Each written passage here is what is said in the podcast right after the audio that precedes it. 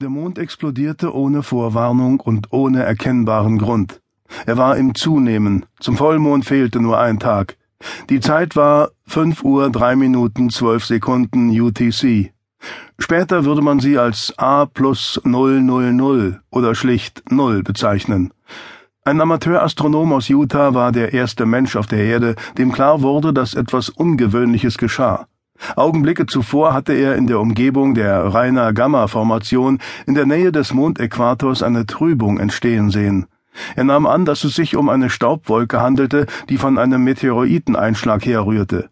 Er zückte sein Handy und blockte das Ereignis, wobei er seine steifen Daumen, denn er befand sich hoch auf einem Berg und die Luft war ebenso kalt wie klar, so rasch wie möglich bewegte, um sich den Entdeckeranspruch zu sichern.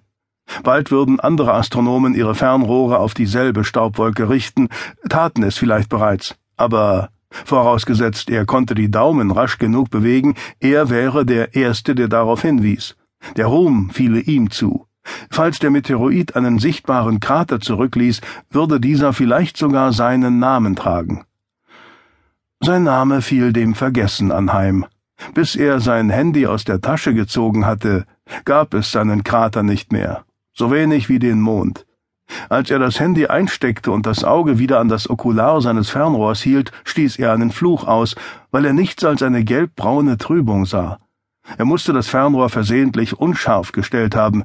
Er begann an der Scharfeinstellung zu drehen. Das half nicht.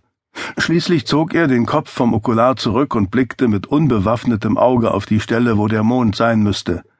In diesem Augenblick hörte er auf, Wissenschaftler zu sein und unterschied sich in nichts mehr von Millionen anderer Menschen in Nord- und Südamerika, die voller Ehrfurcht und Verblüffung das Außergewöhnlichste anstarrten, was Menschen je am Himmel gesehen hatten. Wenn im Film ein Planet explodiert, verwandelt er sich in einen Feuerball und hört zu bestehen auf. Mit dem Mond verhielt es sich anders. Zwar setzte das Agents, wie man die geheimnisvolle Kraft, die es bewirkte, schließlich nannte, eine sehr große Menge von Energie frei, aber nicht annähernd genug, um die gesamte Substanz des Mondes in Feuer zu verwandeln. Die weithin akzeptierte Theorie besagte, dass die Staubwolke, die der Astronom in Utah beobachtet hatte, von einem Einschlag herrührte dass, mit anderen Worten, das Agents von außerhalb des Mondes gekommen war, dessen Oberfläche durchdrungen, sich tief in sein Zentrum gebohrt und dann seine Energie freigesetzt hatte. Oder dass es einfach auf der anderen Seite wieder ausgetreten war und unterwegs genügend Energie abgegeben hatte, um den Mond auseinanderbrechen zu lassen. Einer anderen Hypothese zufolge handelte es sich bei dem Agents um einen in Urzeiten von Außerirdischen im Mond vergrabenen Sprengsatz, der so eingestellt war, dass er detonierte, wenn bestimmte Voraussetzungen erfüllt waren. Die Folge jedenfalls war erstens, dass der Mond in sieben große und unzählige kleinere Stücke zerlegt wurde, und zweitens, dass diese Stücke so weit auseinanderstrebten, dass sie als getrennte Objekte, riesige, unebene Brocken zu beobachten waren, nicht aber weiter voneinander wegflogen.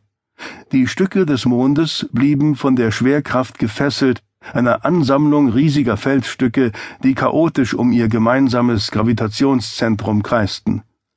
Dieser Punkt, ehedem der Mittelpunkt des Mondes, nun aber eine Abstraktion im Raum, drehte sich weiterhin, wie schon seit Milliarden von Jahren, um die Erde so dass die Menschen auf der Erde nun, wenn sie zu der Stelle am Nachthimmel aufblickten, wo der Mond hätte sein müssen, stattdessen diese langsam taumelnde Konstellation weißer Brocken sahen.